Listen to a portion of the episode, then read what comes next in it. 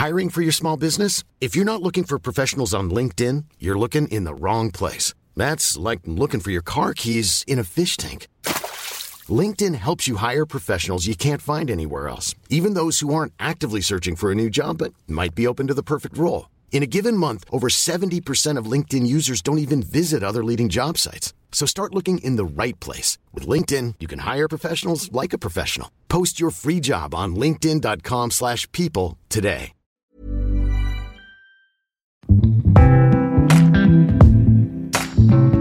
Hola les gars, j'espère que vous allez bien. Moi ça va très bien. On commence notre petite semaine ensemble comme tous les lundis. Je tiens quand même à me féliciter parce que ça va faire bientôt un mois qu'on se retrouve tous les lundis et que je m'y tiens les gars. C'est une première dans l'histoire du, du podcast. Donc très contente, très contente aussi de vos retours. Sachez que je lis toutes vos petites euh, notes sur le podcast, sur Apple Podcast. Je sais que sur Deezer, on peut pas le faire, mais je lis tous vos DM, etc. Ah, et d'ailleurs, je voulais euh, mentionner qu'il y a un petit bug et que je sais pas pourquoi les podcasts mettent énormément de temps à se mettre sur Deezer bizarrement, des fois ça se met genre 5 jours après. Donc si quelqu'un a la solution et veut me DM sur le Instagram du podcast, qui est du coup Sunshine Radio avec le tiré du bas. D'ailleurs, si vous ne suivez pas encore le Instagram, allez le faire parce que je vais commencer à vous faire euh, de plus en plus participer aux épisodes et c'est là que je vais mettre les petites boîtes à questions, les sondages et tout ça, tout ça. Donc euh, allez me suivre euh, là-bas. Mais du coup, ouais, trop bizarre, mes podcasts mettent du temps à se mettre sur, sur Deezer. Bref, j'espère que vous avez passé un bon week-end. Moi, j'ai passé un trop bon week-end. On est parti en vacances en famille pour la première fois. Quand je dis en famille, c'est qu'on a pris Paco avec nous. Pour ceux qui savent pas qui c'est Paco, non, ce n'est pas mon fils caché. En fait, c'est mon fils, mais c'est mon chien en fait. Voilà, c'est mon chien que je considère comme mon enfant. J'ai une obsession assez spéciale avec, euh, avec ce, chien. Des fois, je me dis, est-ce que vraiment ça va trop loin? Est-ce que je suis normale? Mais toutes les dog moms qui m'écoutent pourront peut-être comprendre. Mais bref, aujourd'hui, euh, on va parler d'amour. On va parler d'amour et ça fait longtemps que j'ai pas fait un petit podcast comme ça euh, pour parler de, pour parler de, de love. J'en ai fait, en fait, j'ai enregistré cet épisode il y a deux mois et je l'ai publié et je l'ai supprimé pourquoi Pourquoi je l'ai supprimé? Parce que je partageais trop de choses. Voilà, je partageais trop de choses sur ma relation. Et même si je vous kiffe hein, et que je vous dis tout, il y a des choses que j'ai quand même envie de, de, de garder privées. Et je me suis rendu compte en le réécoutant que ouais, il y avait des choses que je devais peut-être garder pour moi. Donc je l'ai supprimé. Et aujourd'hui, je me suis mieux organisée. J'ai fait genre toute une petite liste de choses que j'ai à vous dire. Et euh, on va parler de, de relations saines en 2022 est-ce que c'est possible, les gars? Est-ce que c'est possible d'avoir quelqu'un de non toxique dans ta vie, d'avoir une relation qui dure?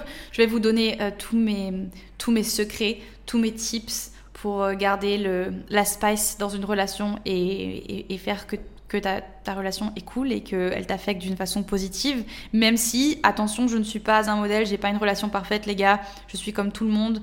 Je prétends pas avoir euh, les réponses à tout, mais je, enfin, je suis un stade aujourd'hui où je pense avoir la relation la plus saine que j'ai jamais eue de ma vie. Et ça se trouve, dans trois ans, ça changera et je me dirai genre, ok meuf, non.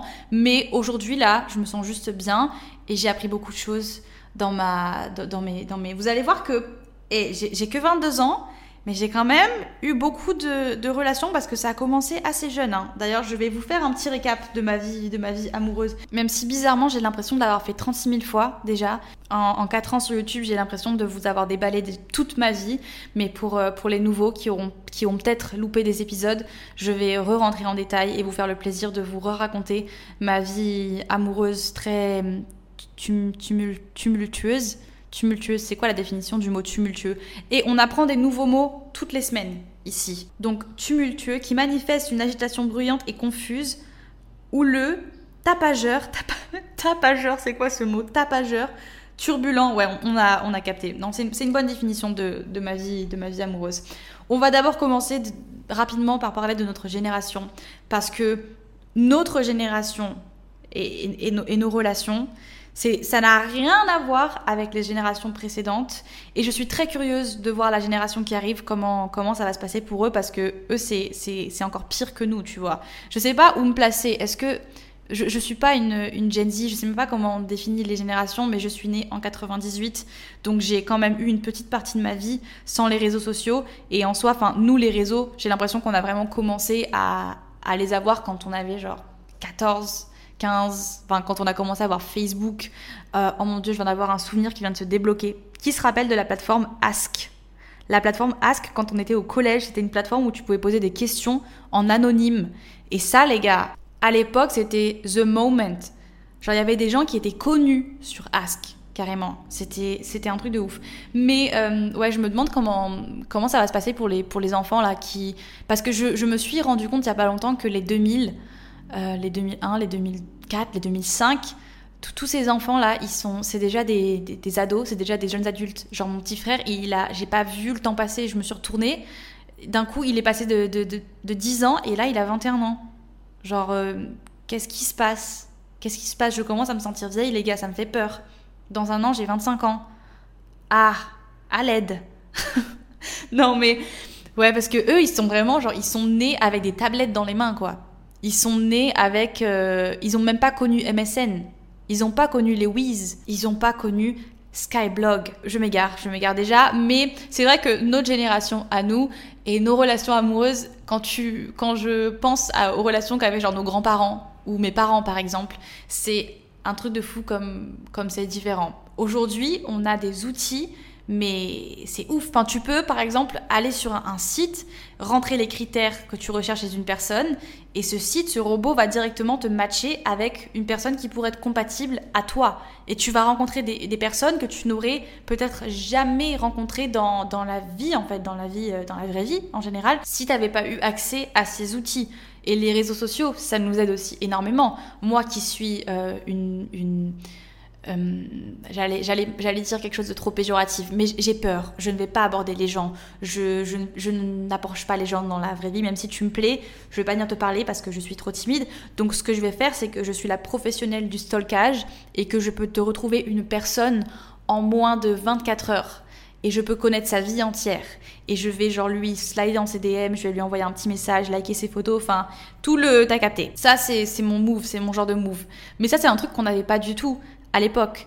Et du coup, j'ai l'impression qu'on a, juste beaucoup plus de, de possibilités aujourd'hui.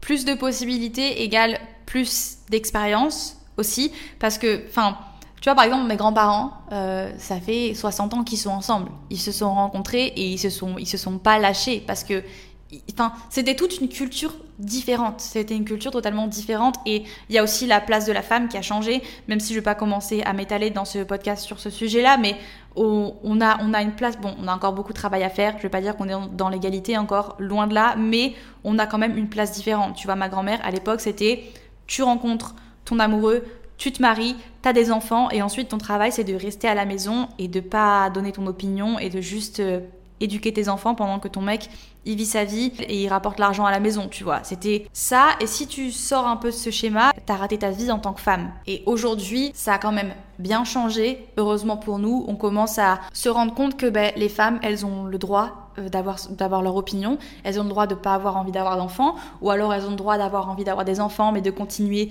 leur carrière professionnelle. Elles ont le droit d'avoir plusieurs partenaires. Si elles en ont envie, elles ont le droit de porter ce qu'elles veulent, elles ont le droit de faire ce qu'elles veulent avec leur corps, elles ont le droit de pas avoir envie de faire un régime et de pas avoir envie tout le temps constamment de maigrir parce que c'est ce que la société veut de nous, ils veulent qu'on se qu'on se ratississe en fait, ils veulent que les femmes soient soient toutes petites, fragiles et qu'elles ne prennent pas de place parce qu'une femme qui prend de la place, c'est impressionnant et ça fait peur. Une femme, c'est pas censé avoir ce, rôle-là, normalement. C'est l'homme qui doit être protecteur, c'est l'homme qui doit prendre de la place, c'est l'homme qui doit être euh, imposant et impressionnant. On est en train de sortir totalement du sujet du podcast, mais on, pourra. Je me dis que ça, c'est un sujet que je pourrais aborder avec un invité, une invitée ou un invité ou peu importe. C'est plus intéressant d'avoir une discussion avec quelqu'un que juste moi vous partager euh, les idées que j'ai et ce que je pense de, tout ça et de notre place aujourd'hui et de. Bref. En tout cas, euh, il y a plein de choses qu'on connaît aujourd'hui. Il y a plein de, discussions qui se sont ouvertes aujourd'hui qui n'étaient pas. Avant, on ne parlait pas, par exemple, de relations ouvertes. On parlait pas. Les femmes ne parlaient pas ouvertement de sexe. Les sex friends, c'était pas quelque chose qui était existant. Enfin, genre, euh, ma grand-mère et mon grand-père, ils se sont fait un bisou sur la joue. Trois mois après, ils étaient mariés, hein, pour vous faire un, schéma. Et c'est pas dans la vue, hein, c'était vraiment quelque chose de normal. Pour eux, au, Portugal, dans un petit village comme ça, t'avais pas de. C'était tu rencontrais quelqu'un et puis tu te mariais, quoi. Même mon papa, il s'est marié à à 21 ans. C'est quelque chose qui aujourd'hui, tu vois, à l'époque, se marier à 21 ans, c'était pas quelque chose qui choquait les gens. Aujourd'hui, se marier à 21 ans, attention, hein, si tu te maries et que t'as 21 ans, et plein de bonheur à toi, je te souhaite le meilleur. Et si t'es heureux et bien avec ta décision, tant mieux. Mais c'est vrai que c'est pas quelque chose qui est très commun. On, se marie plus aussitôt en fait, et on a plus. Enfin, à 21 ans, j'étais encore un bébé, même encore aujourd'hui, là, enfin, j'ai 24 ans, je ne m'imagine absolument pas dans le futur proche, marié, avec des enfants. Je sais même pas si je m'imagine un jour. Enfin, on est dans une génération totalement différente. Il y a plein d'éléments de notre environnement. Aujourd'hui, on a, on a les réseaux. On a pratiquement, on nous donne des jumelles pour regarder euh, la vie des gens. Et il y a des personnes qui se, bon, il y a des personnes qui se montrent plus que d'autres, mais on a des ces images de, de, couple parfait. En fait, avant même de, de nous-mêmes être dans une relation, on a déjà l'idée de la relation parfaite qu'on aimerait avoir. Et sauf que il y a rien de mal à ça. Hein. Il y a rien de mal à avoir des standards et avoir des attentes de quelqu'un et s'imaginer ce qu'il y a de mieux pour nous. Mais j'ai aussi l'impression que on se fausse un petit peu. En fait, on s'imagine des, choses qu'on veut pour nous-mêmes en, en, regardant euh, ce qui se passe chez les autres. Et du coup, on se fait une sorte de... On s'idéalise les relations des autres. Et donc, évidemment, ça engendre des, des, déceptions parce que, surprise, surprise, chaque euh, couple est unique, chaque relation est, différente. Et donc, si tu t'attends à avoir euh, la même relation que, que quelqu'un d'autre et te dire genre, c'est tellement couple goal, genre, je veux trop cette relation, bah, ça va... C'est pas comme ça que ça marche en fait. Donc, Petit récap de, ma, vie amoureuse qui commence assez tôt. Hein. On a ma, première relation qui commence à 14 ans. Et quand je dis relation, c'est ben, mon premier amour, mon premier copain, ma première fois. J'ai eu une première fois super super jeune et j'ai l'impression que, en fait, quand je me, quand j'essaie de me me ça se dit me projeter dans le passé? Non ça se dit pas quand je pense un petit peu à moi quand j'étais petite je me rends compte que j'étais un peu précoce j'ai juste en fait ce souvenir de moi euh, très jeune, en fait, j'étais déjà dans. Euh, je sais pas, j'étais pas genre ce genre de petite fille qui, à 8 ans, en avait rien à faire des garçons, tu vois. Genre, ah, les garçons, à la poubelle, ils sont moches, ils puent, ils sont méchants. Non, non, non, non, non. Ou même les filles, hein, parce que vous, allez. Enfin, je, je sais pas si je vous en ai déjà parlé ici, mais j'ai eu euh, des relations avec des filles et je suis 100% bisexuelle. Enfin, j'ai jamais. J'ai toujours été attirée euh, par, euh, par l'amour, par les relations, par tout ça, mais genre vraiment très très jeune, tu vois. Et donc du coup, ça ne me surprend pas de moi-même que j'ai commencé à avoir une vie amoureuse très jeune. Chose que vous allez voir, je ne cherche absolument à influencer personne et je donne juste mon avis de mon expérience à moi, mais chose que j'aurais aimé peut-être faire différemment aujourd'hui quand j'y repense parce que il y a des choses que j'ai vécues peut-être un petit peu trop jeune que j'aurais préféré garder pour plus tard parce que t'as beau penser ce que tu veux, quand t'as 14 ans, t'es encore une enfant. T'as beau enfin moi je pensais à 14 ans que j'étais la plus mature, que, que je savais tout à la vie, que personne ne pouvait rien m'apprendre. C'était enfin la, crise d'adolescence en fait. Hein. genre je ne voulais pas écouter mes parents, j'étais, j'allais dire, j'étais pas une adolescente compliquée, mais en fait si, dans le sens où j'ai pas fait tant de conneries que ça, mais quand même, j'ai, enfin mes parents ils, ils, ont galéré avec moi, ils ont galéré parce que j'étais un peu insupportable. Hein. Maman, euh, pareil, je sais que t'es en train d'écouter ce podcast, je, je m'excuse devant, devant tout le monde d'avoir été comme ça avec toi. Mais première relation, 14 ans, évidemment, et ça je je vais le normaliser les gars. Normaliser le fait que toutes nos premières relations sont des gros fails. Nos premières relations, on peut toutes les mettre dans la case relation toxique. Alors, il y a des exceptions à la règle, il y a des gens qui ont leur premier amour et ils vécurent heureux et eurent beaucoup d'enfants et aujourd'hui ils sont encore ensemble. Et c'est bon, vous restez dans votre coin, on veut pas vous entendre, vivez votre bonheur, on est content pour vous, mais c'est malheureusement pas comme ça que ça marche pour euh, la majorité des gens, euh, dont moi y compris, mais en fait, il y a rien de plus normal que d'avoir euh, une, première relation qui, qui, ne marche pas correctement et on est des enfants. Tu peux pas attendre d'un de, enfant de 14, 15, 16, 17, 18, peu importe, ta première relation, c'est là où tu découvres en fait. Euh, tu te découvres en tant que personne, tu découvres ce que c'est d'être amoureux, c'est un nouveau sentiment et généralement quelque chose de nouveau en fait c'est la chose la plus excitante dans ta vie. T'as tout qui se décuple. Euh, la personne dont tu tombes amoureux tu l'idéalises mais au maximum tu te tu deviens complètement aveugle en fait. Et c'est normal. Vu que c'est ta première relation pour toi t'as l'impression que tout ce que t'es en train de vivre c'est c'est ça en fait l'amour. Parce que c'est ta première expérience c'est ton initiation à, ta vie sentimentale. Et tristement c'est aussi quelque chose qui va te suivre et qui, qui va qui va un peu euh, définir, qui va faire de toi la personne que tu vas être dans tes futures relations. Et ça, c'est un peu inévitable. C'est un peu inévitable. J'ai pas eu un premier amour incroyable. Voilà, j'ai eu une première relation qui m'a fait me sentir euh, ben, pas, pas assez. J'avais l'impression de jamais être assez cool. Du coup, ben, je faisais tout pour euh, me, me, changer. Je voulais euh, devenir comme la personne. Pour... Voilà, je me mettais à écouter le style de musique qu'il écoutait. Je, je m'habillais comme il s'habillait parce que je me disais, ben, il faut que je lui plaise, tu vois. C'est plus question de moi en fait. Là, c'est question de moi dans la, dans la relation. Je veux être euh, la copine parfaite pour lui parce que si je le suis pas, il va arrêter de m'aimer. Et dans l'autre sens, peut-être que j'ai aussi très mal habitué à la personne parce que peut-être que ce mec-là aujourd'hui, il attend d'une copine qu'elle soit, tu vois, à sa, enfin pas à sa merci, mais qu'elle qu'elle se calque un peu à lui, à ses envies, ou j'en sais rien, tu vois, je sais pas ce qu'il est devenu ou peu importe, mais enfin quand on est jeune en fait, c'est juste euh, normal d'avoir des relations chaotiques. C'est quelque chose de nouveau, tu vois. Quand tu commences un nouveau truc dans la vie, t'es pas directement un pro tu vas faire des erreurs, tu vas te tromper, tu vas galérer, tu vas apprendre. Et le truc un peu compliqué, c'est que en amour, quand t'apprends, généralement, tu passes toujours par la case où tu souffres et où ça fait très très mal. Mais on va juste normaliser aujourd'hui le fait que avoir une première relation qui se passe pas forcément bien et qui va te, te laisser des cicatrices, évidemment, qui va te transformer d'une certaine façon et tu vas avoir des attentes. En fait, tu vas te, te dire, bah en fait, c'est ça. Parce que la seule expérience que tu as de l'amour, ça a été cette relation. Donc dans ta tête, tu vas te dire, bah en fait, euh, c'est ça l'amour, tu vois. Mes prochaines relations, elles vont forcément ressembler à ça parce que c'est la seule expérience que j'ai. Je suis là pour te dire que peut-être que tu le sais déjà, mais euh, non. Et heureusement pour toi, c'est pas parce que tu as eu une première relation chaotique que ça veut dire que toute ta vie ça va être comme ça et que tous les, les, les mecs ou les meufs ou peu importe la personne que tu vas dater dans ta vie va agir comme cette première personne que tu as aimée.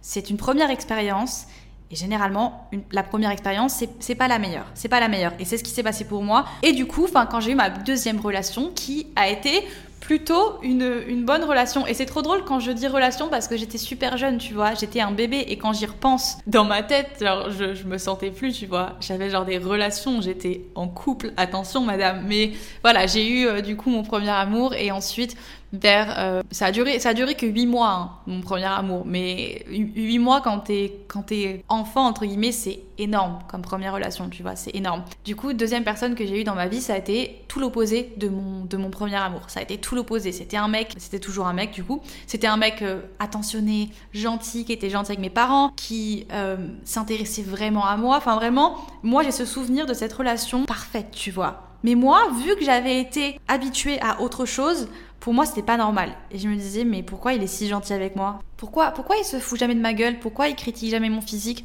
Pourquoi il critique jamais la façon dont je m'habille? Pourquoi euh, pourquoi il est si gentil?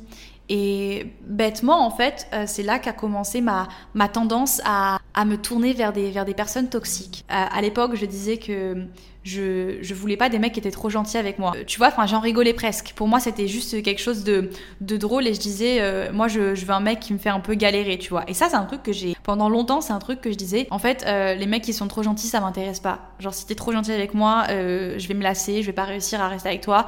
Et en fait, c'était juste que je me rendais pas compte, mais c'était juste qu'en fait, j'étais encore dans ce schéma et dans ce truc de ma première relation. L'impact que ma première relation avait eu sur moi. Et c'est vrai que du coup, j'avais tendance à toujours me tourner vers des personnes pas très, très bonnes pour moi en fait. Des personnes qui étaient pas, qui étaient pas gentilles avec moi. Si t'étais pas gentil avec moi, ben moi, euh, automatiquement, je me sentais un peu challengée. J'avais l'impression d'avoir un, un, mon challenge c'était de te plaire. Mon challenge c'était de, de, me, de me changer, de, de, me transformer et de te prouver que je pouvais être la personne que tu, que tu désires, tu vois. Et ça, c'est un schéma que j'ai eu, que j'ai beaucoup eu en fait après dans, dans, dans mes relations. Et dès que c'était trop facile, dès que la personne en face de moi en fait était juste une bonne personne, une personne euh, normale qui voulait mon bien, qui m'appréciait vraiment, ben moi du coup je, je prenais un, step back et je, et, je partais en fait tout simplement parce que pour moi en fait l'amour c'était du challenge et que s'il n'y avait pas ce challenge et que si j'avais pas besoin de prouver à la personne en face de moi que j'étais assez, ben c'était pas c'était pas bon. Ma troisième relation ça a été du coup ma première relation avec une, une fille. Je vais pas rentrer vraiment dans tous les, les détails de ça parce que je pense que c'est un, un épisode qui. C'est une discussion qui mérite un épisode entier sur ça. D'ailleurs, je viens de capter qu'on est le Pride Month et je me dis c'est peut-être le bon mois pour vous faire un épisode sur ça, sur euh, mon coming out, comment ça s'est passé, etc. Dites-moi si c'est un truc qui vous intéresse. Pareil sur le Instagram du podcast, des... enfin vous pouvez m'envoyer un petit DM. Je lis tous les DM, donc euh, voilà, vous m'envoyez un petit DM, vous me dites si c'est un truc qui vous intéresse et pourquoi pas aussi vous faire participer, raconter un peu vos expériences à vous. On essaiera de faire un épisode sur ça. Mais du coup, voilà, j'ai ma première relation avec, euh, avec une fille. C'était quelque chose de totalement euh, nouveau et de différent. Et c'était un petit peu comme une deuxième première fois.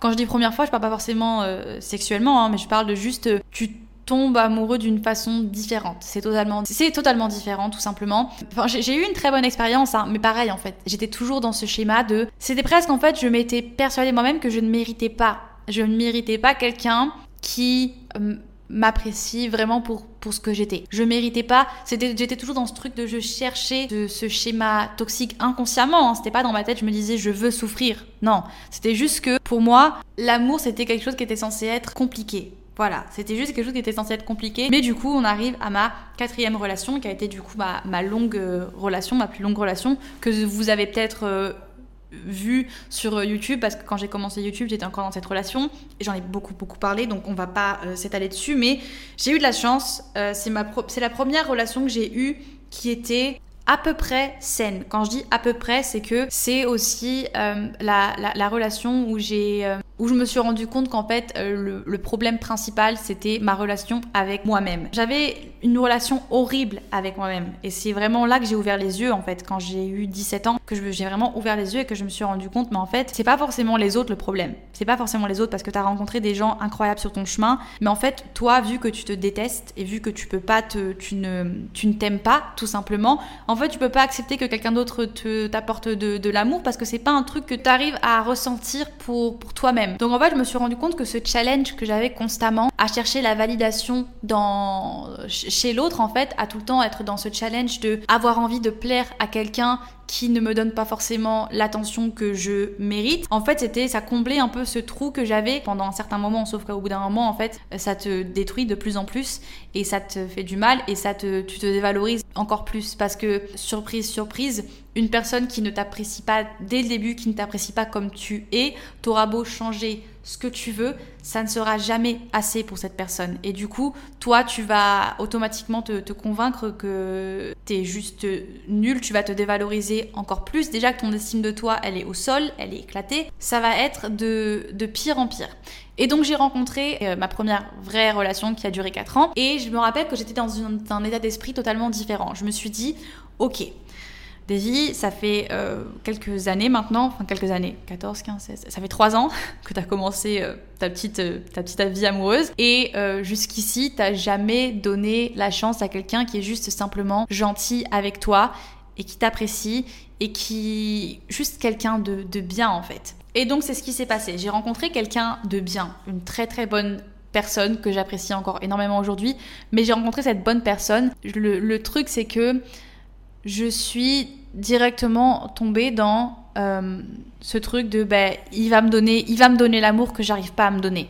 Et ça a marché. Ça a marché pendant quelques mois pendant peut-être un an deux ans. J'avais l'impression que tout allait bien. J'avais l'impression que ben juste c'était c'était l'amour tu vois. C'était l'amour. J'avais enfin trouvé quelqu'un de bien. Ma famille l'adorait. On était on était heureux et voilà. Sauf que j'avais toujours ce truc en moi où j'arrivais pas à me je me détestais en fait toujours. Et c'est là aussi que bah, mes troubles alimentaires ont commencé, que tout ce, truc d'autodestruction a, a commencé et que j'ai juste. Je me suis simplement rendu compte qu'en fait, l'amour de, quelqu'un, ça va jamais remplacer l'amour que, que tu peux te donner à toi-même. En fait, c'est juste que si toi, tu commences pas par faire la paix tout simplement avec toi-même, tu pourras jamais avoir une relation qui sera 100% saine et en fait je me rends compte que relation saine ça ne veut absolument rien dire parce que enfin ça a pas vraiment de il a pas vraiment de définition à qu'est-ce que c'est une relation saine. Une relation saine c'est différent pour tout le monde parce qu'on est tous différents et qu'on a tous des besoins des attentes différentes. On est tous différents. Donc ça a pas vraiment de sens mais c'est juste que tu peux pas euh, donner à quelqu'un euh, quelque chose que tu n'arrives pas à te donner à toi-même tu vois et euh, ça veut pas dire que tu peux pas être dans une relation si tu si tu ne t'aimes pas à 100% et si t'es pas totalement bien avec toi-même. Non, tu peux être dans une relation et vous pouvez très bien, enfin, tu peux continuer à travailler sur toi-même tout en étant avec quelqu'un. Hein. Et c'est ce que je fais actuellement. Je suis encore loin, loin, loin, loin de vraiment euh, de la meilleure version de moi-même. Oh mon dieu, j'aime pas dire ça, mais vous avez compris. Je suis encore loin de ça et je travaille encore sur moi aujourd'hui tout en étant dans une relation. Ça veut pas dire que ma relation est forcément toxique et que ça va pas. Au contraire, je suis très heureuse aujourd'hui, mais je rêve. Il y a mon voisin qui commence à utiliser une scie sauteuse ou je sais pas ce qu'il utilise, mais frère, je suis en plein épisode de podcast là. Si tu pouvais juste, nickel. De retour, deux heures plus tard, j'ai dû faire une pause parce que mon, voisin a vraiment décidé de, de commencer ses travaux pile poil au moment où j'enregistrais. Je sais plus où on en était exactement. Je crois que tu es en train de dire que, en gros, euh, tu peux pas attendre de quelqu'un qu'il te, qu'il te répare. En gros, tu peux pas te dire je vais trouver chez quelqu'un ce qui me manque en, moi. C'est la seule façon que j'ai de l'expliquer. Mais euh, pendant cette relation de 4 ans, c'est vraiment là que je me suis rendu compte que être amoureuse de quelqu'un et être dans une relation, qu'elle soit saine ou pas, c'est pas la chose qui va régler tous tes problèmes. C'est pas parce que euh, t'as ton partenaire qui te dit que t'es la plus belle du monde et que voilà que d'un coup tu vas te mettre à penser que bah oui tu vois t'es la plus belle du monde. En fait, en fait tu peux pas reposer toute ta vie sur quelqu'un. Tu peux pas reposer toute ta, ouais, toute ta vie sur une relation. Parce qu'une relation, euh, c'est quelque chose de, qui peut être fort, mais qui, est aussi fragile. Tu sais jamais ce qui peut se passer. Tu sais jamais ce qui peut se passer. Et il n'y a rien de plus horrible de, en fait, de faire tourner toute ta vie autour d'une personne. Et le jour où ça se termine, en fait, t'es anéanti parce que t'as as tout reposé sur une seule et unique personne. Et tu te rends compte qu'en fait, t'as pas du tout pris le temps de de donner des choses à toi-même en fait et à juste euh, travailler sur ta relation avec toi-même. Et c'est pour ça que je dis toujours que la base d'une relation saine, encore une fois, entre grandes guillemets, mais c'est de commencer déjà à être bien avec toi-même. Pas d'avoir une relation parfaite, mais au moins de savoir que ben, tu, tu got your back, tu vois. Genre, t'es ta, ta meilleure pote dans tous les cas, quoi qu'il se passe. T'es bien parce que tu sais que toi, toute seule, t'étais bien avant cette relation. Tu vois, c'est pas cette relation qui a changé ta vie et puis d'un coup tout est devenu rose et merveilleux et que sans cette personne t'es plus rien parce que c'est très romantique dit comme ça, te dire oui t'es toute ma vie et machin. C'est romantique mais moi euh, ça me fait peur. Genre si un mec m'écrit une lettre d'amour en me disant que je suis toute sa vie et que sans moi il est rien, mon pote, euh, ok très mims mais en fait non, non tu vois. Je veux que tu sois capable sans, avec moi ou sans moi tu vois de de faire ta vie, de faire tes trucs et de... Tu vois, pour moi, ça aujourd'hui, c'est attirant. C'est attirant chez une personne et c'est aussi quelque chose que je veux garder chez moi, c'est de, me dire que on est dans une relation, mais on a chacun nos vies respectives et on n'est pas totalement dépendant l'un de l'autre. Même si je sais que c'est compliqué et encore une fois, on a tous des amours différents et je sais que l'amour, ça peut être un sentiment qui est très très intense pour certaines personnes et t'es un petit peu sur ce nuage, tu sais, où, où tu vois plus que ça. Et en tant que grande amoureuse de l'amour, on en parlera après, je, je sais ce que c'est. Mais du coup, voilà, quatrième relation, c'est là que, que je me suis juste simplement rendu compte qu'en fait, j'avais beau avoir la relation la plus la plus parfaite, ça allait pas me, me, me, rendre heureuse. En fait, mon bonheur ne dépend pas simplement d'une relation. Parce que pendant cette relation aussi, je me suis beaucoup euh, en, fait, je reposais tout sur cette relation et du coup, il y avait plein de choses. Je faisais des concessions. Il y a plein de choses que j'ai laissé tomber. Euh, le fait de vouloir, aller voyager, le fait de faire de la musique. Il y a plein de choses que je ne faisais pas parce que ça c'était pas en, concordance avec les objectifs de mon partenaire, etc. Et du coup, il y a plein de choses que je laissais de côté, des parties de moi que je laissais de côté parce que je me disais ça vaut le coup parce que c'est pour notre relation. Mais en fait, il n'y a rien qui on ne devrait euh, rien sacrifier pour une relation. Genre l'amour c'est pas des sacrifices. Hein. L'amour, je suis désolée, les gens qui disent oui, des fois il faut faire des sacrifices, des fois il faut machin. Non, tant que t'as pas des, tant que t'es pas genre une famille avec des enfants, parce que bon là je parle en tant qu'expérience de petite meuf de, 22 ans. Putain j'ai pas 22 ans, j'ai 24 ans. Oh j'ai 24 ans, mais petite meuf de 24 ans, j'ai pas des enfants, je suis pas mariée. Enfin, je suis bien consciente que c'est totalement différent quand t'as des enfants qui rentrent en jeu, quand t'es une famille. Mais je pars du principe où dès que tu commences à dire il faut que je fasse des sacrifices, il faut que je fasse ça, il faut que je... Non, en fait, il n'y a pas de concession, il n'y a pas de sacrifice. Euh, certes, tu peux travailler dans une relation, tu peux passer euh, au-dessus de, certains obstacles, etc. Mais quand on parle de, par exemple, de rêves professionnels que tu laisses tomber pour une personne, je pense pas que ça vaut le coup parce que... Enfin, un jour, un jour ou un autre, tu vas te, tu, seras pas épanoui parce que une relation ne peut pas euh, te combler. Une relation ne peut pas combler les, tous les aspects de ta vie et il y a des choses qu'il faut que tu fasses pour toi. Et moi, c'est exactement ce qui m'est arrivé. C'est que j'ai sacrifié, j'ai sacrifié et au bout d'un moment, je me suis rendu compte que, ben, ok, j'avais une relation qui était bien, mais j'étais juste pas heureuse personnellement en fait. Moi, en tant que personne, Davy, j'étais plus personne sans cette relation. Sans cette relation, j'avais plus de groupe de potes. Sans cette relation, j'avais pas. Enfin, je veux dire, mon, mon, mon avenir professionnel, c'était pas ce que je voulais faire. Enfin, j'étais juste des vies en couple avec cette personne. Cette relation s'est terminée et on passe à ma cinquième relation qui a été, je l'ai écrit en gros sur mon carnet, toxique pervers narcissique. Euh, je n'ai pas envie d'utiliser le mot pervers narcissique à tout va, mais euh, j'ai écouté un podcast euh, récemment d'une psychologue justement qui, en gros, qui parlait, qui expliquait exactement ce que c'était un pervers narcissique avec genre tous les tous les red flags, etc. Et c'est en le réécoutant que je me suis vraiment rendu compte que ouais, en fait, le mec avec qui j'ai été là, c'était un délire et je sais même pas comment j'ai fait. J'étais dans, en fait, j'étais dans un état de faiblesse parce que je venais du coup de déménager à l'autre bout du monde. Je venais de quitter cette relation et euh, j'étais un petit peu, j'étais perdue. Tu sais, j'avais, j'avais plus rien, j'avais plus personne, j'étais perdue. J'étais, j'étais dans ce truc où j'avais quand même le cœur brisé, les gars. Hein. on n'est pas, certes, c'était une décision que j'avais prise moi, mais euh, quitter quelqu'un, je vais pas dire que ça fait aussi mal que de se faire quitter, parce que ça serait, un peu hypocrite de dire ça, mais euh, ça fait mal quand même, ça fait très mal. Et du coup, j'étais un petit peu dans ce truc où j'avais pas été seule depuis des années, parce que je me rends compte maintenant, qu'en vous le disant, en fait, j'ai enchaîné les, relations, j'ai enchaîné et j'ai très rarement euh, était seule parce que je pense que j'avais toujours besoin, comme je le disais, vu que j'arrivais pas à me donner euh, de l'amour et que j'arrivais pas à être contente, euh, enfin de juste me sentir bien toute seule, j'avais toujours besoin d'aller chercher, chercher ça chez l'autre et de me lancer des défis et de sentir que j'étais désirée, etc. Et du coup, bah, j'étais jamais, jamais tout seule. Et donc évidemment, bah là, je déménage seule, je suis la victime parfaite pour ce genre de personne sur qui je suis tombée.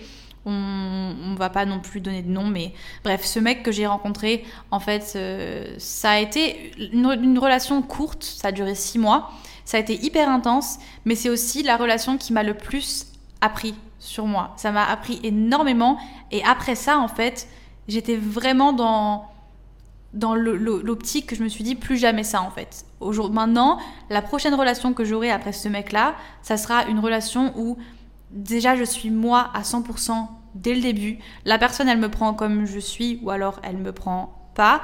Je, je, garde ma vie à moi, je veux plus. En fait, ben, je, j'ai pas, mais j'ai même pas eu le temps de me faire un groupe de potes que j'étais déjà en fait dans, sous l'emprise de, de ce mec. Donc vraiment sur l'île, j'avais que lui. J'avais que lui quand je suis arrivée ici. Et hum, tout ce que tout ce que tu peux imaginer de toxique, c'était notre relation. Le mec était dans, dans le contrôle absolu. J'avais pas le droit de sortir sans son autorisation. Euh, il ne me faisait rencontrer absolument aucun de ses potes. Enfin, c'était un, délire total. Et évidemment, vu que j'étais faible et que j'étais encore, euh, enfin, je sortais à peine de tout ça. Vous avez compris, je suis tombée dedans. Et euh, heureusement, je me suis vite réveillée, réveillée parce que bah, je me suis rendu compte que c'était absolument pas normal du tout. Et après ça. J'ai arrêté cette relation et je me suis dit, ok, là, les prochains mois qui arrivent, tu vas prendre le temps, tu vas prendre du temps pour juste être seule. Tu vas arrêter de courir après l'attention des, des, gens, des femmes, des hommes, de peu importe. Tu arrêtes de tout ça. Tu peux être. Euh, il faut que tu travailles sur toi-même en fait. Il faut que tu travailles et que tu sois bien toute seule. Et euh, c'est ce que j'ai fait. Alors, ça n'a pas duré très très longtemps. Je suis restée combien, combien de temps je suis restée seule avant de rencontrer, euh, de rencontrer Louis? Je crois que ça a dû durer 4-5 mois, un truc comme ça. Ce qui est quand même énorme pour moi. Mais en ces 4-5 mois, j'ai vraiment, vraiment, vraiment pu faire le point sur toutes les, les, années que, qui venaient de passer, sur tout ce que, toutes les expériences que j'avais eues en fait. Et j'ai commencé à faire une liste de choses que je ne voulais plus faire si je rencontrais quelqu'un. Et d'ailleurs, c'est aussi une période, parce que bon, tant qu'on parle de tout ça, je vais être euh, transparente avec vous. Ces cinq mois, c'est aussi la première fois où je me suis dit, parce que, comme je vous l'ai dit juste avant, je suis une amoureuse de l'amour, et euh, depuis, depuis petite, hein, voilà, mais euh, j'aime aimer, j'aime, comment dire, c'est trop bizarre de dire ça, j'aime aimer, mais j'aime être dans une relation, voilà, j'aime, je suis une meuf qui aime être en couple, faut, faut, faut le dire, quoi, appeler un chat un chat, mais euh, c'est vrai que je m'étais jamais vraiment euh, autorisée, enfin autorisée. J'avais jamais euh, vraiment exploré la partie sex friend, coup d'un soir, etc. Donc pendant ces cinq mois, ça a été un petit peu une nouvelle expérience pour moi parce que j'ai vu des gens comme ça casual, comment on dit ça hein Il faut m'expliquer pourquoi les Anglais, ils ont toujours des expressions parfaites. Et quand tu traduis en français, ça veut rien dire. Mais en gros, voilà, je voyais des gens juste comme ça. Et c'est aussi quelque chose qui m'a c'est pas quelque chose qui me convenait. Voilà je me suis aussi rendu compte que ben être toute seule ça ne veut pas forcément dire que je suis obligée de voir des gens comme ça de temps en temps. Et c'est juste pas quelque chose qui il y a des gens à qui ça convient très bien. Et franchement genre go hein, vraiment go si c'est quelque chose qui te convient. Mais moi je sais qu'en plus j'étais vraiment dans cette optique de euh, d'apprendre à, à être bien avec moi et à m'apprécier vraiment. Et le fait de d'avoir ces aventures comme ça, qui allaient peut-être durer un soir ou alors deux soirs et la personne elle, elle plus jamais me contacter ou quoi, ça me faisait un petit peu des, des coups dans mon estime à chaque fois parce que j'étais toujours un petit peu dans, ce schéma où je me remettais en question. Si une, je voyais une personne un soir et que la personne ne m'envoyait pas un message le lendemain pour, euh, pour me parler ou pour prendre des nouvelles ou peu importe, bah, directement, je me disais, ok, c'est un problème avec moi. Genre, qu'est-ce qui va pas chez moi et pourquoi machin? Alors qu'en fait, c'est juste le, principe de, de, voir des gens euh, comme ça, tu vois. C'est juste qu'il n'y a pas de sentiment, c'est tout, il n'y a pas de sentiment. Et ça, j'avais un peu du mal à me le rentrer dans, dans la tête. Et c'était pas du coup un truc qui me convenait. Mais euh, bref, ces cinq mois, ça a été vraiment des, les cinq mois qui m'ont le plus servi de ma vie. Et quand j'ai rencontré, enfin, quand j'ai rencontré Louis, il faut savoir que j'étais pas du tout dans l'optique de rencontrer quelqu'un. C'est ça qui est drôle, c'est que vraiment j'étais dans l'optique de je veux plus pendant au moins un an ou deux ans, je veux être tranquille et j'ai plus envie d'être dans une relation. Et évidemment, c'est quand tu ne cherches pas que tu trouves, et ça c'est vrai. D'ailleurs, ça je le dis ici, c'est pas qu'il faut pas chercher une relation, mais c'est juste que la les choses qui sont faites pour toi, moi j'y crois, crois hein. après on croit vraiment à ce qu'on veut, mais moi je crois que s'il y a quelque chose qui est fait pour toi, ça arrivera, ça, ça, va, ça va venir à toi. Tu peux faire des choses pour que ça, que ça vienne, tu vois, mais je pense pas que courir après une relation et courir après, euh, après l'amour, c'est forcément un truc qui, qui, marche. Mais du coup, voilà, ça m'est tombé dessus un peu, euh, sorti de nulle part. Louis, c'est pareil, ça faisait partie de, mon, de ma petite euh, phase où je voyais juste des gens comme ça. Et c'est vrai que, enfin, je vous ai déjà raconté, notre premier date était catastrophique. Donc pour moi, enfin, c'était juste, voilà, un mec que j'avais vu un soir et puis, et puis c'est tout. Et au final, bah non, en fait. Au final, ça a fini que on était compatible, plutôt compatible. Et je pense que ce qui est bien, c'est qu'on était vraiment tous les deux dans la même phase de nos vies, en fait. On était dans la même euh, optique. On cherchait pas forcément quelqu'un, mais on n'était pas non plus hyper à l'aise avec le fait de juste, euh, enfin, tu vois, de pas avoir d'attachement sentimental. Du coup, c'est vrai que, ben, comme beaucoup de relations commencent, tu vois, on s'est pas forcément dit directement que on voulait être ça ou qu'on voulait être ça. Mais ce que j'ai vraiment apprécié avec euh, cette relation, c'est que on était totalement honnête l'un envers l'autre dès le début. Et moi, c'était vraiment une première pour moi de juste pas essayer de, de m'améliorer. J'ai pas cherché à me montrer sous mon meilleur jour. Enfin, si, tu vois, pour le premier date, je me suis faite jolie, etc. Je parle pas forcément de l'aspect physique, mais je parle de juste moi, de, de, la façon dont je me comportais avec lui. J'ai pas du tout, j'avais pas, j'avais juste pas envie, enfin, j'avais pas le temps en fait. J'étais juste fatiguée de tout le temps euh, vouloir. Euh, euh, comment dire, tu sais, c'est comme quand tu présentes ton CV à quelqu'un que tu essayes un petit peu d'embellir la chose. Le, truc, c'est que t'as beau embellir ce que tu veux, vouloir paraître d'une façon. Enfin, la personne va. Vous allez vous en rendre compte si vous êtes ensemble pendant un certain moment. C'est des choses qui vont engendrer des déceptions, tu vois. Quand une personne se présente à toi et qu'elle te, te montre une, une façon d'être qui est totalement différente de la personne qu'elle est vraiment dans, dans, la vie, en fait, tu vas juste finir par être euh, un peu déçu en fait par cette personne et c'est trop dommage. Et moi, ça, j'avais pas envie de, j'avais pas envie de faire semblant. Directement, je lui ai j'ai partagé euh, toutes les choses qui m'étaient arrivées. Je lui ai dit que j'étais en plein dans, dans une démarche de d'apprendre à, m'accepter, à être bien avec mon corps, à toutes les choses que j'avais à dire, je les ai dites et, euh, et j'ai été aussi honnête avec lui et j'avais pas envie de j'avais plus envie de jouer à des jeux, tu sais, enfin, quand t'es au début d'une relation et que l'autre il met 30 ans à te répondre et qu'il veut se faire désirer et que machin, genre, c'est rigolo 5 minutes quand t'es adolescent et machin, mais quand tu grandis, en fait, c'est juste pas nécessaire. Enfin, selon moi, c'est juste pas, c'est pas nécessaire et je préfère quelqu'un qui est directement honnête et que si tu lui plais, il te le dit directement, il est pas là en train de jouer à des jeux ou elle est pas là en train de jouer à des jeux, enfin voilà, mais juste être honnête dès le début, ça, c'est la seule façon de vraiment bien, bien commencer en fait, parce que tu veux pas que la personne soit déçue de toi dans le futur et tu veux pas non plus être déçu de la personne, donc ça sert à rien de, de te cacher et de vouloir euh, changer la personne que t'es pour plaire à l'autre, parce que dans tous les cas, il va te découvrir, il va te découvrir.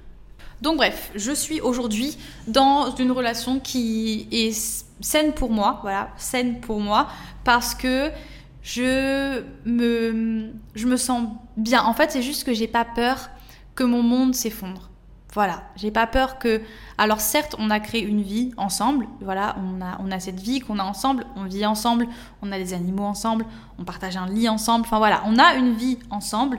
Mais je sais que je ma, ma vie ne tourne pas autour de cette relation et j'ai la liberté à côté de Enfin, je suis épanouie en fait à plein de niveaux à côté. Je suis pas juste épanouie dans ma vie amoureuse et le reste c'est un chaos.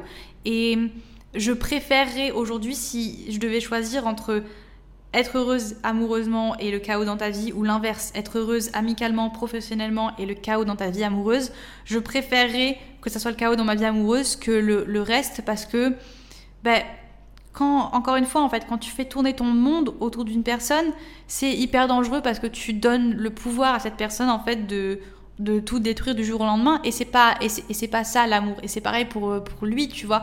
Pour moi, c'est important de voir que la personne qui est avec moi, certes, elle-même, certes, elle apprécie passer du temps avec moi, certes, on est, on est bien ensemble, mais à côté de ça, genre, il, a encore le désir d'aller voir d'autres personnes, euh, d'aller avec ses potes, de sortir, de, se concentrer sur ses projets perso, sans moi en fait, que je sois pas toujours présente dans tous les aspects de sa vie. Et donc on va finir le podcast. Je vais vous, j'ai fait une petite, euh, une petite liste de, petits, de petits conseils ou des choses à enfin que moi je, je veux plus reproduire et que je, je ne veux plus faire dans ma vie à moi. Et je pense que ça pourra peut-être vous servir aussi un peu à vous. Mais la première chose que j'ai écrit c'est les réseaux. Il faut absolument arrêter de se comparer aux relations des autres et de se dire genre oui mais eux ils vont tout le temps en vacances là et ils vont tout le temps en date ici et ils postent des photos trop mignonnes et machin. Ce que vous voyez sur les réseaux c'est des photos.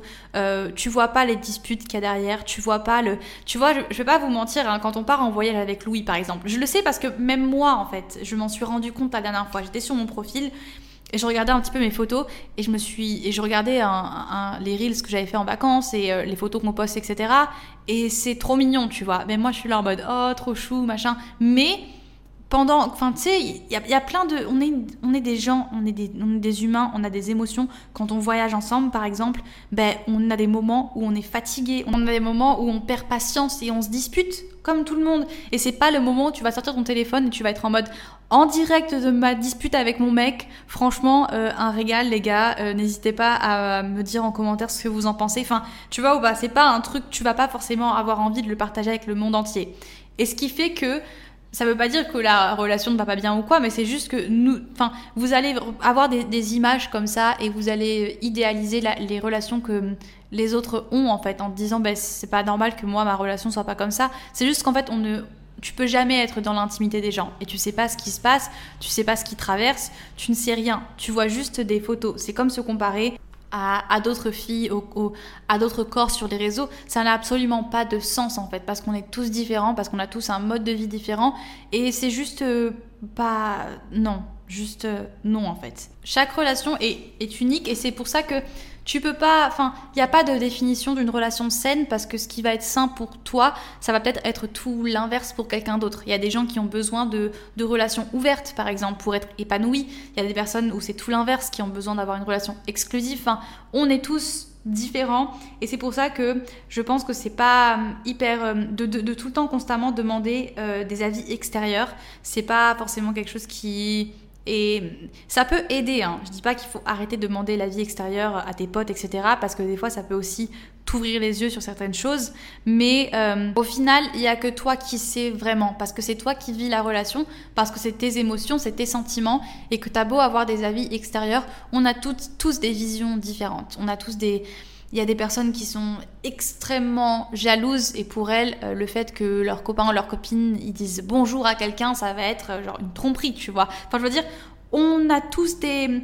Du coup, enfin, si t'es tout le temps constamment incertain toi au, point où tu es tout le temps en train de as tout le temps besoin de demander l'avis des gens extérieurs, tu vas être hyper influençable et tu vas pas pouvoir enfin il y a des choses qui je vais donner un exemple personnel. Par exemple, pour moi, le fait que mon mec euh, regarde d'autres filles ou par exemple regarde du porno ou peu importe, qu'il puisse avoir du désir pour d'autres filles, c'est pas quelque chose qui me dérange. Je dis pas qu'on n'est pas en relation ouverte, on est en relation exclusive et voilà, mais c'est pas quelque chose qui me dérange parce que je sais que voilà, on est des humains et ça je l'ai dit plein de fois, mais quand tu rencontres quelqu'un, euh, c'est pas parce que tu aimes une personne que d'un coup le monde s'arrête de tourner et que tu vois plus que cette personne. Enfin, peut-être pour certaines personnes, encore une fois, je peux pas parler pour les autres, mais en tout cas pour moi, euh, j'ai encore des yeux pour voir et je trouve encore d'autres personnes euh, attirantes. Ça ne veut pas dire que je vais aller vers ces personnes, ça ne veut pas dire que il va se passer quelque chose, absolument pas. C'est juste que, bah oui, en fait, je peux voir un, bel homme devant moi ou une belle femme et dire, oui, il ou elle est attirante. C'est tout. Et donc, si moi j'arrive à ressentir ça, ça me paraît normal que la personne avec qui je suis, enfin c'est totalement logique de me dire que bah oui en fait cette personne elle va toujours être attirée par d'autres personnes et c'est ok, ça veut pas dire qu'elle m'aime pas, ça veut pas dire que elle me trouve pas assez belle ou qu'elle me trouve pas assez bien ou ça veut absolument rien dire sur notre relation, ça veut juste dire que ben il ou elle est humain et que on a des hormones que bref, on est humain et pour moi c'est normal et c'est pas un problème. Mais pour d'autres personnes, ça va être un problème. Voilà, pour d'autres personnes, ça va être inconcevable que ben, euh, ton partenaire puisse regarder quelqu'un avec, avec du désir, en fait. Voilà. C'est un exemple comme un autre, mais on est tous différents, à plein de niveaux différents. Mais je pense que c'est bien de de se dire que dans des quand ça, ça touche à, tes relations amoureuses de pouvoir toi-même te faire ton propre avis et ne pas avoir tout le temps besoin de demander autour de toi ce que les gens en pensent parce que tu vas avoir des, des avis différents de partout et tu vas être perdu et ça va pas t'aider. Et à des fois ça peut même créer des, des, problèmes dans des groupes d'amis etc donc euh, voilà. Ensuite j'ai écrit euh, arrêter de jouer à des jeux et, euh, et arrêter de ne pas communiquer. Parce que ça voilà, enfin, j'allais, euh, j'ai coupé un petit peu court dans, notre histoire avec Louis, mais un truc aussi que j'ai énormément apprécié, c'est que c'est lui directement qui m'a demandé euh, face à face, genre est-ce que tu veux, je veux être en relation avec toi, est-ce que tu veux être euh, ma copine, voilà. Et c'était, j'ai apprécié parce que c'était la première fois en fait, c'était la première fois que un mec me demandait vraiment en face à face, est-ce que tu veux être ma copine, pas passer entre 30 000 chemins et pas de et pas de jeu de on est quoi et machin et truc et je sais pas et on se le dit mais on se le dit pas vraiment. Non, c'est que après 2-3 euh, semaines à se voir régulièrement, ben, il m'a clairement dit que voilà ce qu'il voulait c'était une relation. Et ça c'est cool tu vois. Il faut, le, il faut arrêter de tout le temps être dans ce truc de, de, de de pas vouloir, euh, tu sais, de, de, jouer à ce truc de genre fuis-moi, je te suis, suis-moi, je te fuis, genre oh, on est fatigué de ça, tu vois. La personne qui va voir ton message et qui va attendre 10 minutes avant de te répondre parce qu'il faut pas qu'elle te réponde directement et tout. Je, le, répète, mais enfin, non, en fait. Il faut. Je pense que si déjà dès le début vous avez du mal à communiquer, si dès le début vous essayez de vous donner ce sorte de, je sais pas, je sais pas ce que, je sais pas ce que les gens essaient de, de se donner en jouant à ce jeu, mais juste communiquer, dès le début, parce que si dès le début il y a ces problèmes de communication et que personne n'arrive vraiment à être clair et que personne ose dire oui, je te kiffe, j'ai envie d'être avec toi et c'est tout, si dès le début ça commence comme ça, tu vois, enfin, c'est fatigant, genre, c'est juste fatigant. Donc arrêtez de jouer à des jeux comme ça. En tout cas, si tu cherches, si c'est un truc que tu kiffes et que tu aimes bien jouer à ce petit jeu et machin, très bien. Mais si tu cherches une relation sérieuse et que tu veux être avec quelqu'un, ou peu importe ce que tu recherches et que tu sais que tu veux ça, n'aie pas peur de, de le dire. Je dis pas qu'il faut le dire dès le premier date ou voilà, genre prends ton temps. Mais quand tu sens que c'est le bon moment de t'exprimer et de le dire à la personne, euh, dis-le. Et si tu as peur et si tu te sens mal à l'aise et que tu te sens pas euh, assez à l'aise avec cette personne pour communiquer clairement, peut-être que c'est pas forcément la, la, bonne personne.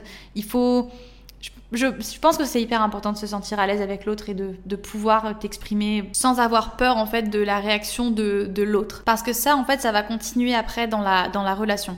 Si dès le début, à chaque fois que tu as un truc à dire, tu as toujours peur en fait de perdre l'autre entre guillemets, ça sera jamais euh, tu vas jamais te sentir bien et, libre et écouté dans, dans, la relation si tu as tout le temps peur de, t'exprimer et de, et de dire les choses et d'avoir des conversations ouverte à, à, 100%, tu vois.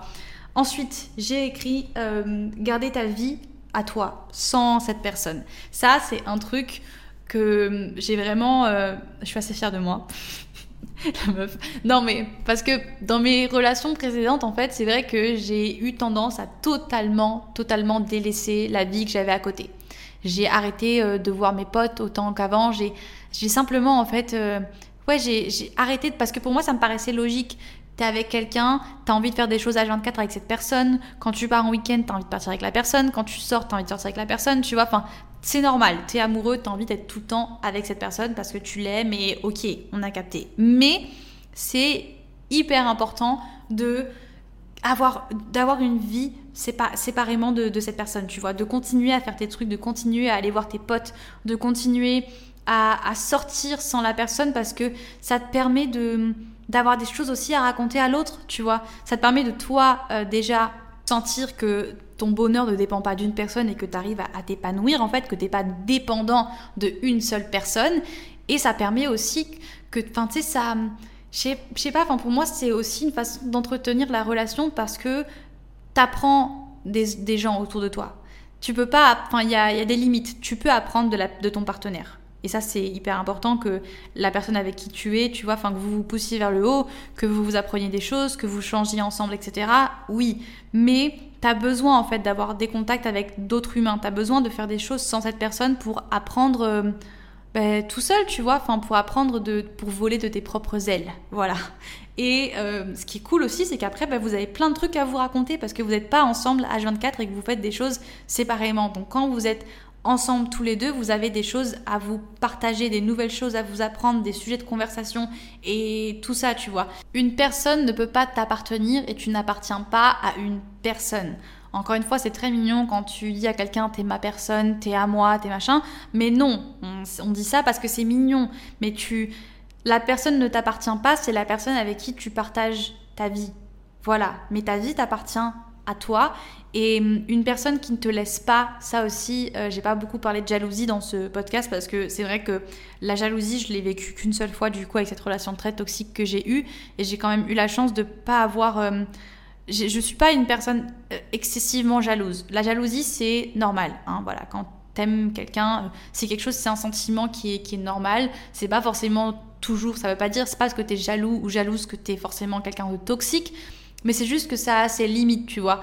Et quand tu es jaloux au point de ne pas supporter que la personne que t'aimes puisse être bien et heureuse sans toi, ça, c'est pas bon en fait. C'est pas bon. Être jaloux parce que tu vois que quelqu'un regarde ton mec ou ta meuf ou peu importe, genre des petits trucs comme ça, c'est pas grand chose. Mais si tu es avec quelqu'un en fait qui n'arrive pas euh, à supporter l'idée que tu puisses avoir une vie sans elle ou sans lui, ça s'appelle être possessif et hum, c'est pas bon du tout. C'est pas bon, c'est pas bon du tout. Genre fuis ou règle le problème ou va faire une thérapie, mais voilà, une personne n'est pas un objet, elle ne t'appartient pas et tu devrais toujours être être content pour la personne en fait. Moi, de savoir que voilà, mon, mec il rentre à la maison et il me raconte qu'il a passé une trop bonne journée, qu'il a vu des potes ou qu'il est sorti ou que peu importe ce qu'il a fait sans moi et que ça l'a rendu heureux, je vais pas me sentir mal parce que ben, j'étais pas là et que j'étais pas la source de son bonheur, tu vois. Tu peux pas être la, source unique du bonheur de, quelqu'un d'autre.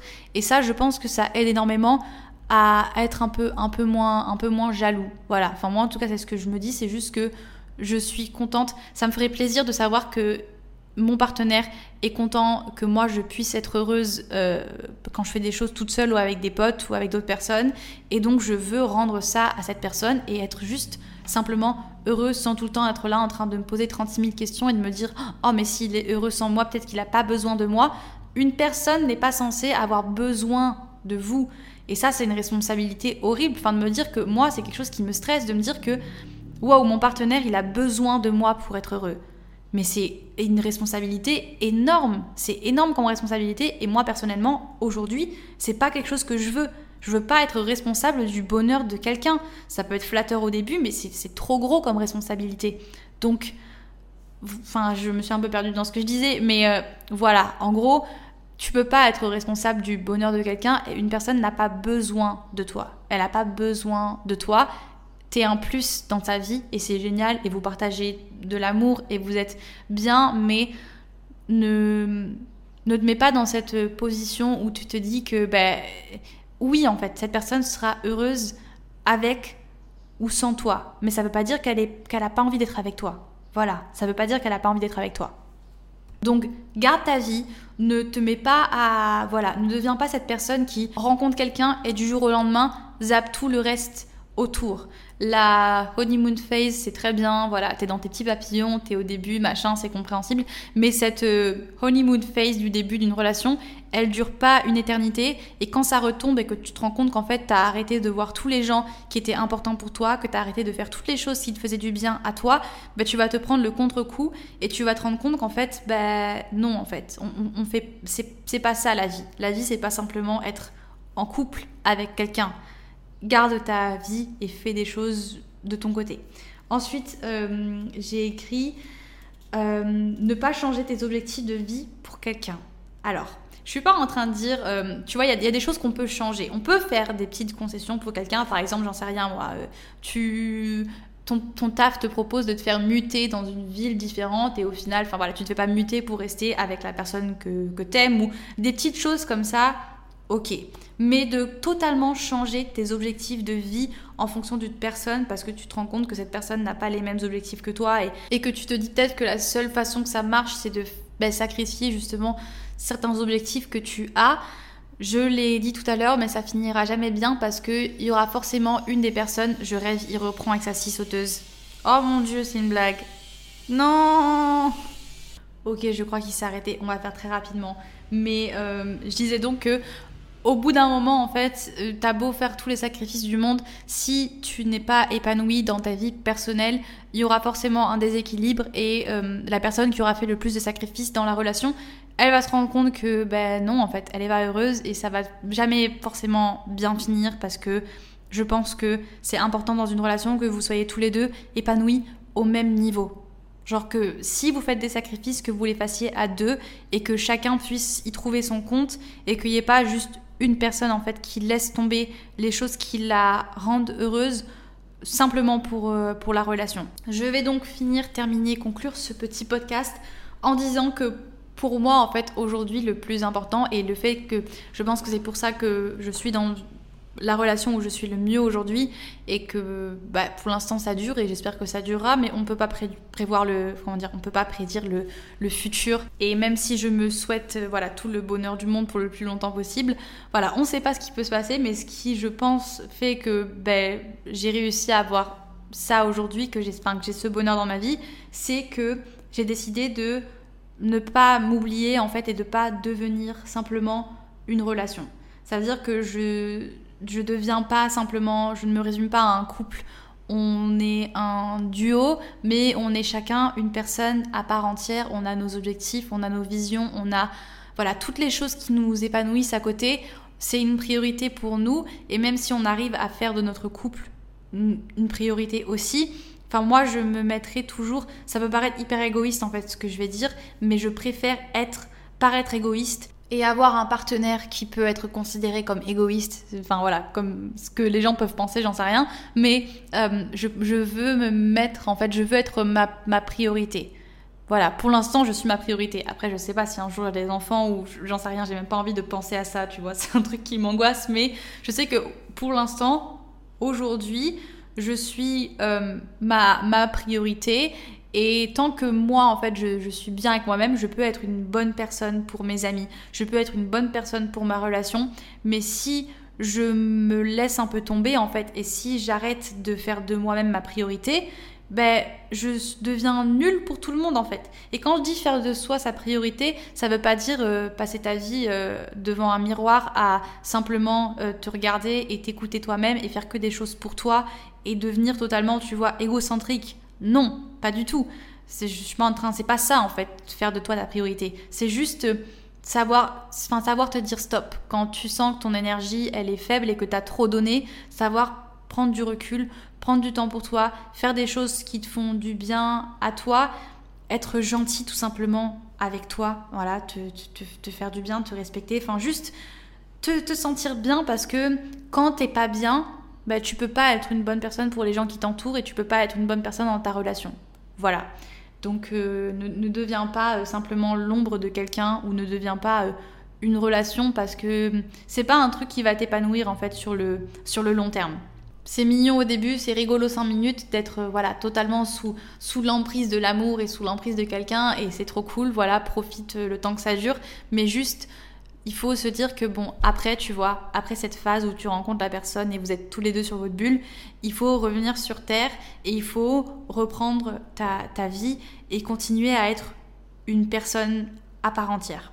Voilà les gars, je vais arrêter ici. Ça fait mille ans que je parle. Je, pense que j'ai abordé tous les points que j'avais abordés. Si vous avez des avis à me donner, si vous avez des questions, peu importe, n'hésitez pas à tout me poser sur le Instagram du podcast. Et puis moi, je vous retrouve la semaine prochaine, lundi prochain. En attendant, je vous souhaite la meilleure semaine. Vous allez d'être ça, je le sais déjà. Et même si vous passez pas la meilleure des journées aujourd'hui, votre semaine n'est pas perdue. Prenez au moins genre une heure dans votre journée pour faire un truc qui vous fait du bien. Et en allant vous coucher ce soir, pensez à cette chose-là. Parce que la première chose, non, la dernière chose que vous pensez avant de vous coucher, c'est la première... Non, attends, oh là là là, je me perds. La dernière chose que vous pensez avant d'aller dormir, c'est la première chose que vous allez penser quand vous allez vous réveiller le matin. Voilà. Genre pensez à un truc qui vous a fait du bien aujourd'hui, même si c'est un tout petit truc. Même si c'était juste genre manger votre lunch devant une vidéo, tu vois. Peu importe. Un petit truc qui vous a fait du bien. Pensez-y avant de vous coucher et demain matin, je vous promets que vous allez vous réveiller dans un meilleur mood que de vous coucher en stressant, en vous disant mais j'ai pas été assez productif, mais j'ai pas été assez ça. Non, ce qui est passé est passé, vous pouvez pas le changer. Tout ce que tu peux faire, c'est te concentrer sur les choses qui vont arriver et tu as le pouvoir de changer ce qui se passe maintenant. Donc voilà, gros bisous les gars. Mangez bien, faites du sport si vous avez envie, soyez heureux et on se revoit la semaine prochaine. Bisous